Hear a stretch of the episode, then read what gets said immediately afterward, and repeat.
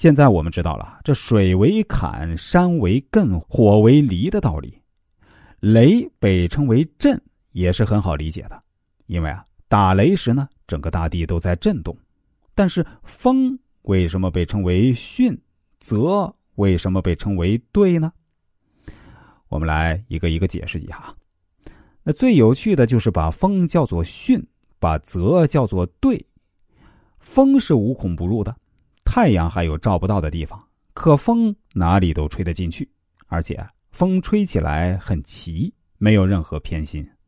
我们看到风吹过的地方。所有草都是像一面倒的，凡是很齐，而且哪里都能进得去的东西啊，我们就把它叫做巽。那泽为什么是对呢？当我们到清澈的池塘边去啊，通常都会感到心情很愉快，因为池塘边多半有些树木，景色很美，令人赏心悦目。加上一个“心”字啊，就是悦，愉悦的悦。什么事情最令人喜悦呢？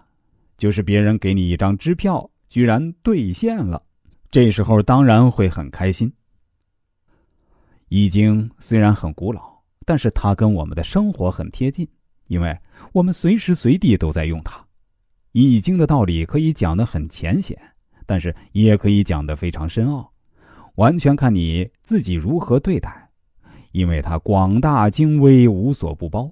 什么都可以用他的道理来讲，但是怎么讲都只是讲到他的一部分，而且是一小部分。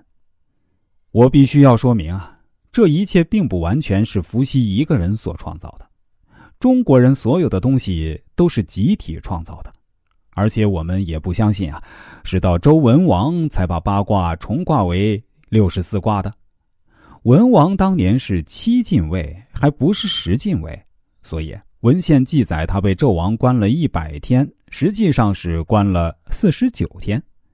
以前数字的意义跟我们现在不完全一样，《易经》里面讲三啊，不一定就是三，它代表多数；讲十啊，不一定是十，那很多很多就叫十。我们今天认为任何数字都要精确，这种观念有待商榷。应该精确的时候要一丝不苟、一分不差，不需要精确的时候非要那么精确，其实是浪费成本、浪费时间，最后也没什么用处。中国现在有多少人？标准答案是谁也不知道，这才是真正的现实。说话间有多少人生出来，多少人死掉，怎么来得及统计呢？有人问你身上有几块钱，你说不知道的是很有福气的人。如果有人说自己口袋里有一百二十七块，啊，一张一百的，两张十块的，还有七块钱是零的，那这个人啊是劳碌命，真的是福气很薄啊！记这些干什么呢？记得再清楚也不会多出一块钱来。但是当会计、当出纳的人，账目一分一厘都要清楚，不能说自己不知道。当到了总经理，还要知道现在有多少库存。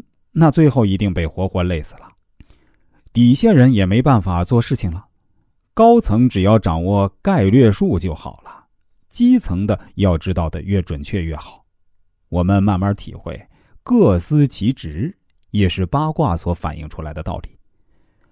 我们知道了太极生两仪，两仪生四象，四象生八卦，还要特别注意这个“生”字，它不是分。如果说太极分两仪，两仪分四象，四象分八卦，那就完了。易经讲的是生，爸爸妈妈生了儿女，爸爸妈妈都还在，我手里有一百块，分你五十块，分他五十块，我就一分都没有了。生和分是完全不同的概念，生生才可以不息，但是一分呢，就会有人受伤。我们中国人。是分中有合，合中有分，分到好像没有分，没有分又好像有分，这是最合乎自然的。大家对八卦有了基本的认识之后啊，我们接下来就要谈一谈伏羲为什么要画八卦。